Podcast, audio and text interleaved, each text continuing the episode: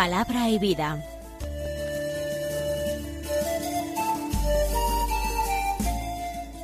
Con el padre Manuel Horta desde Sevilla.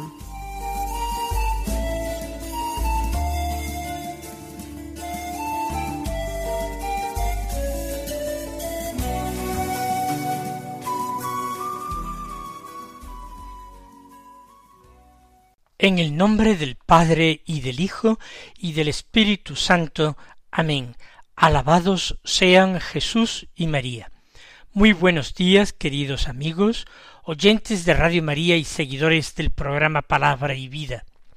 Hoy es el viernes de la vigésimo segunda semana del tiempo ordinario. Un viernes que es día 3 de septiembre. Es, por tanto, el primer viernes de mes y, como habitualmente procuro recordar, el día indicado para esa comunión reparadora, reparadora pedida por el Sagrado Corazón de Jesús a Santa Margarita María de Alacoque. Pero también el 3 de septiembre nos trae la fiesta de un santo que es un gran doctor de la Iglesia, uno de los cuatro grandes doctores de la Iglesia occidental y padre de la Iglesia. San Gregorio Papa, Gregorio llamado normalmente Gregorio Magno, que nació en Roma a mitad, aproximadamente hacia mitades del siglo VI. Él nació en una familia noble, su padre era senador romano, gordiano de nombre, y su madre Silvia una dama de la nobleza. Y en su juventud tuvo muchas ocasiones de recibir una esmerada formación, de recibir todos los estudios necesarios. El emperador, que era el emperador, por supuesto, de Oriente de Constantinopla, Justino II, lo hizo eh, prefecto o gobernador de Roma. Pero más tarde, cuando murió su padre, que le dejó heredero de una gran fortuna, y su madre se retiró a vivir consagrada a Dios en su viudedad, entonces él abandonó los cargos públicos y dedicó una gran parte de su patrimonio a obras eh, religiosas. Fundó en Sicilia seis monasterios y su casa de Roma la convirtió en un monasterio, el monasterio de San Andrés, que ocuparon unos monjes camaldulenses. Él se hizo monje allí mismo, en Roma, en la que había sido su casa, después de desprenderse del resto de todos sus bienes. Siendo ya monje profeso, fue adelantando mucho en la virtud y en los estudios, y comenzó ya a redactar algunas de sus obras. Pero el Papa lo nombró lo hizo diácono, lo consagró diácono, lo ordenó diácono y lo envió como nuncio suyo a Constantinopla para negociar algunos asuntos con el emperador. Precisamente en Constantinopla se encontró, conoció y trabó amistad con el arzobispo de Sevilla, San Leandro, se escribieron luego varias cartas, algunas de las cuales se conservan, y fue a petición de San Leandro como él compuso una de sus obras más conocidas, los Morales sobre Job.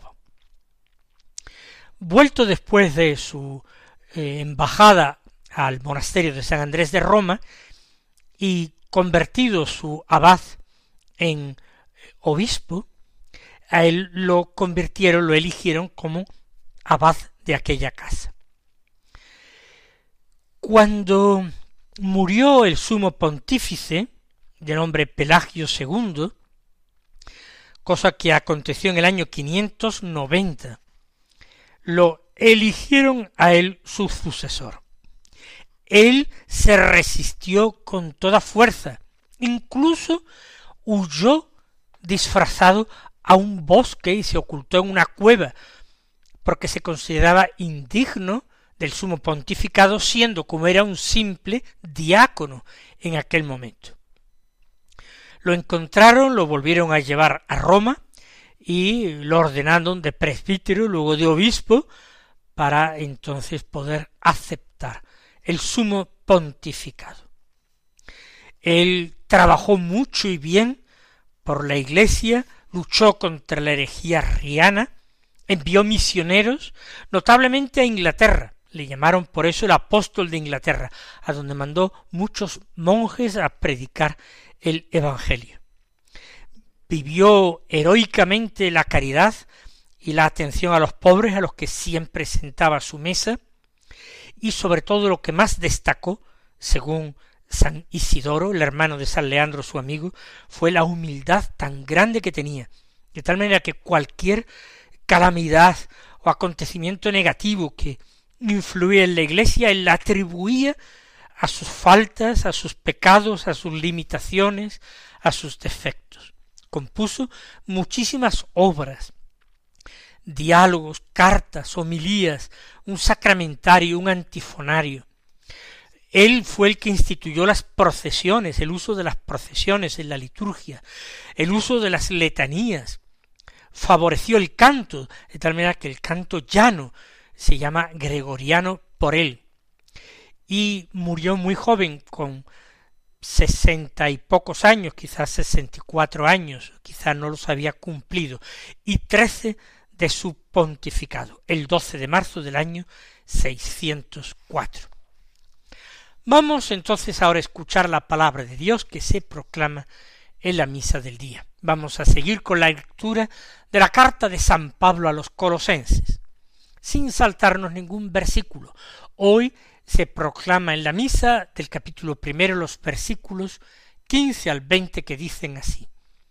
Cristo Jesús es imagen del Dios invisible, primogénito de toda criatura, porque en él fueron creadas todas las cosas, celestes y terrestres, visibles e invisibles, tronos y dominaciones, principados y potestades, todo fue creado por él y para él él es anterior a todo, y todo se mantiene en Él.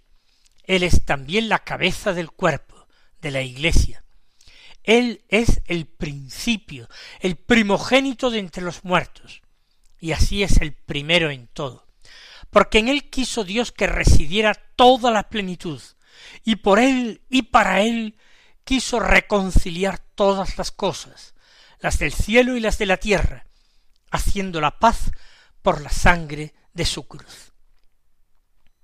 Este es el famoso himno cristológico que la liturgia de la Iglesia en el rezo de vísperas con cierta frecuencia reza, reza por las tardes en vísperas. Y yo pienso que en este himno paulino se encuentra la verdadera razón por la que él tomó la pluma y empezó a escribir a los colosenses. Probablemente a través de Epáfras le llegaron noticias de que éstos, sin apartarse en grandes cosas de la fe, habían empezado a creer, a enseñar, que había cosas que escapaban a la creación de Dios por Cristo, escapaban a su soberanía potencias invisibles, angélicas, demoníacas. Eso no podía haber sido creado por Cristo, que es luz, que es verdad y que es vida. Por tanto, trataban de sustraer al total dominio de Cristo, a la influencia de Cristo, a su creación por Cristo, trataban de sustraer algunas cosas que quizás no conocían del todo bien, quizás no hacían sino temer. Pablo toma la pluma por el honor de Cristo, para afirmar, para proclamar, por encima de cualquier cosa, que Cristo está por encima de todo, y que nada existe sino ha sido hecho por Él y para Él, como dice en el himno. Por eso después del saludo viene como a borbotones este bellísimo himno cristológico que en nuestros labios, en los labios de la Iglesia, se convierte en oración. Después él tratará otros asuntos, después exhortará a la práctica del bien, de las buenas obras, esa parte parenética o exhortativa de la carta, pero de momento aquí él está revelando las inquietudes profundas que él experimenta por esta comunidad. Vayamos entonces poco a poco. Dice así, Cristo Jesús es imagen del Dios invisible, primogénito de toda criatura. Aquí nosotros podríamos detenernos en una meditación que nos ocuparía no ya sólo el día de hoy, sino muchos días.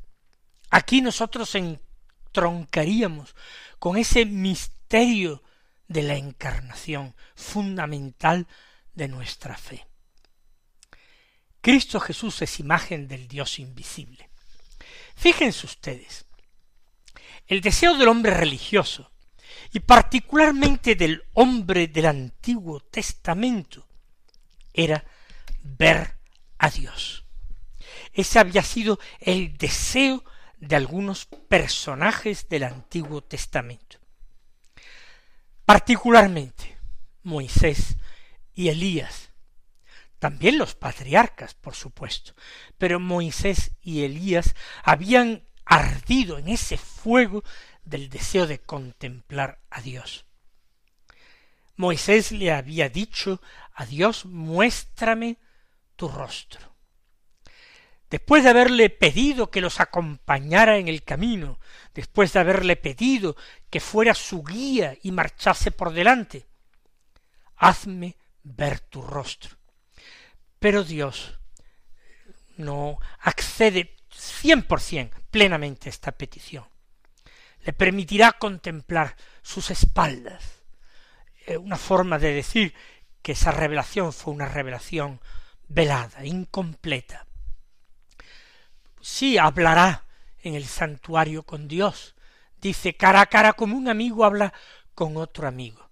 Pero ese contemplar el rostro de Dios estaba vedado para Moisés. Lo mismo el profeta Elías, el santo profeta Elías, ardía profeta de fuego en deseos de ver a Dios. Sin embargo, al salir de la cueva en que se había refugiado en el monte Horeb, al sentir la presencia de Dios, al sentir la llamada de Dios que le ordenaba salir de la cueva y ponerse en su presencia, él se tapó el rostro con el manto.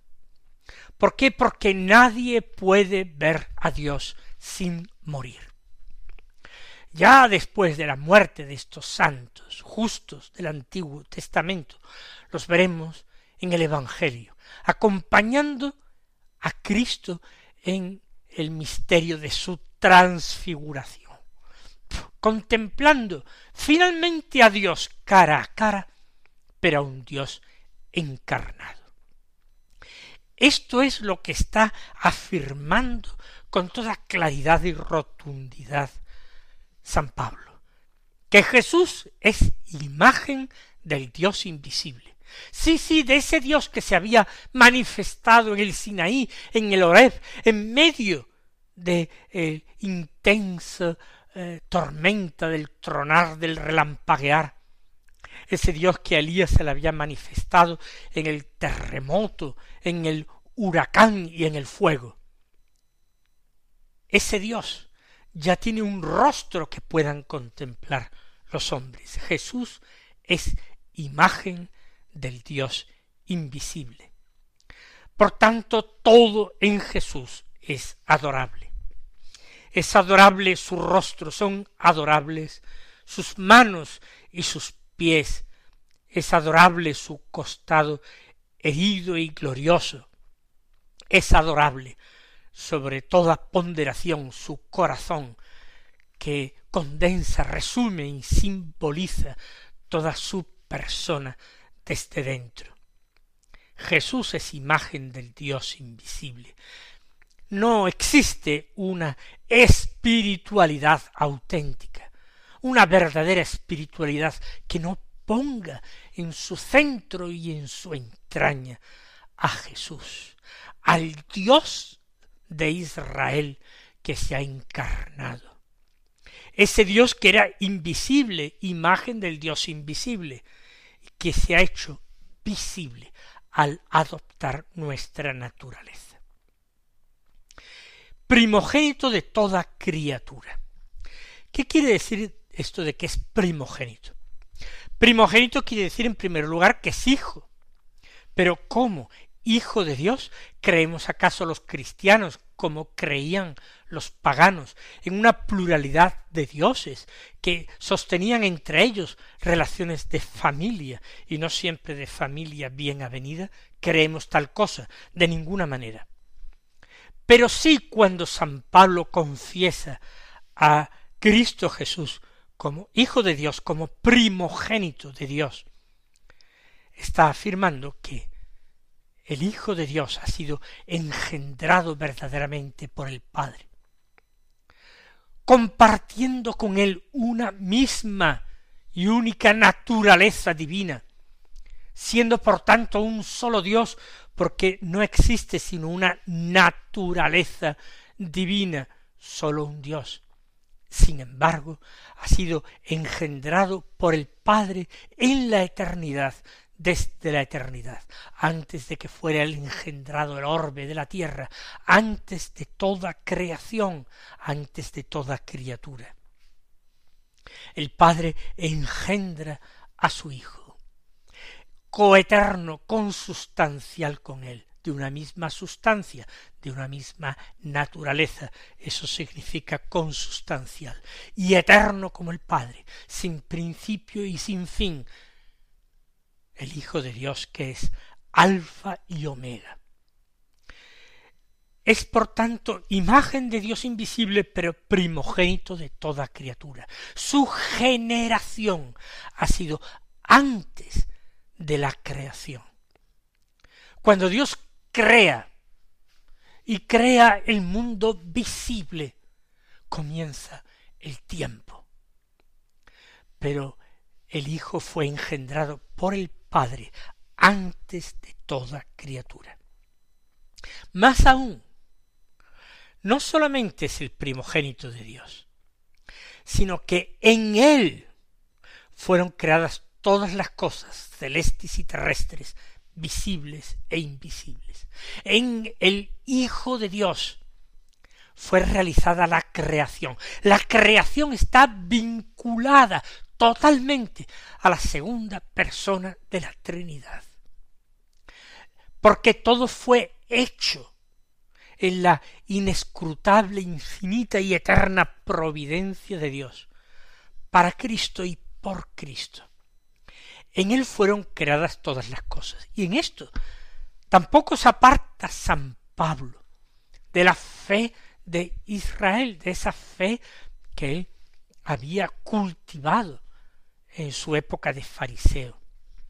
Porque los libros de la sabiduría, me refiero a todos los libros sapienciales, particularmente el libro de los proverbios y el libro de la sabiduría, también en el eclesiástico, se habla de que la sabiduría de Dios, estaba con Dios desde el principio, cuando Él hacía sus obras y que todo fue hecho por la sabiduría. También se afirma que la sabiduría fue enviada por Dios a habitar en Israel. Y la primitiva iglesia identificó siempre esta sabiduría de la que hablaban los libros sapienciales con el Hijo de Dios, con el Logos eterno, con el Verbo eterno. Por tanto, y si este Verbo eterno, si este Logos se ha encarnado con Cristo Jesús, Él es la sabiduría de Dios. Y por tanto, todo fue hecho por Él y para Él. E inmediatamente detectamos la preocupación del apóstol cuando dice tronos y dominaciones, principados y potestades. Todo fue creado por Él y para Él. Esto de tronos y dominaciones, principados y potestades, se está refiriendo a distintos coros angélicos, es decir, a distintos grupos o clases de ángeles, que eran denominados así, y en el Antiguo Testamento encontramos vestigios de estas clasificaciones de los seres angélicos. Pero quizás los colosenses temían algunos de ellos, sobre todo aquellos que eran demoníacos, porque lo mismo que cayeron muchos ángeles de la altura de gracia y luz en que Dios los creó, caerían desde distintos órdenes o coros. Por tanto, podría haber demonios que habían pertenecido a las potestades o a los principados a las dominaciones, a los tronos, etc. Pero Pablo remacha, todo eso también fue creado por él. Por tanto, nada puede escapar a su dominio. Y todo fue creado para él. Todo tiene en él su sentido, su principio y su culminación. El colosense puede estar tranquilo, pero sobre todo puede y debe rendir a Dios la gloria que Él merece, la gloria que se le debe tributar. Y nosotros rendimos gloria a Dios cuando reconocemos en Cristo Jesús, Dios verdadero, Hijo de Dios, y hombre verdadero, Hijo del hombre, lo reconocemos como la cabeza de todo, cuando lo reconocemos como creador de todo y fin de todo lo que ha sido creado, por Él y para Él. Sigue diciendo bellamente Pablo, Él es anterior a todo y todo se mantiene en Él. Es anterior a todo porque si no, no podría haber creado todo. Pero es que sin Él no se conserva, no subsiste, no se mantiene nada de lo que existe. Sin el amor continuo de Dios, la creación volvería a la nada. Es un imposible, porque Dios es amor. Pero sin ese amor, todo volvería a la nada. Él es también la cabeza del cuerpo de la Iglesia, no sólo el creador de todo el mundo angélico, tronos, dominaciones, principados, potestades, no fue sólo el creador de todas las criaturas visibles, terrestres y celestes, visibles, invisibles, ha dicho, es también el creador, la cabeza del cuerpo, de un cuerpo místico y total que es la Iglesia.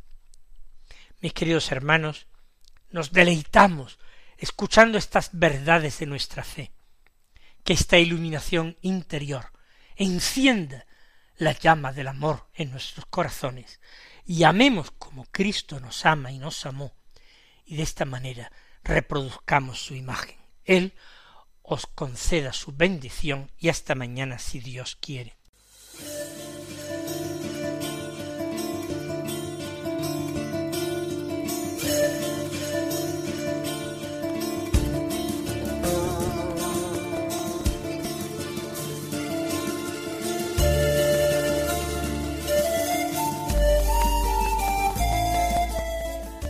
Concluye Palabra y Vida, un programa dirigido desde Sevilla por el Padre Manuel Horta.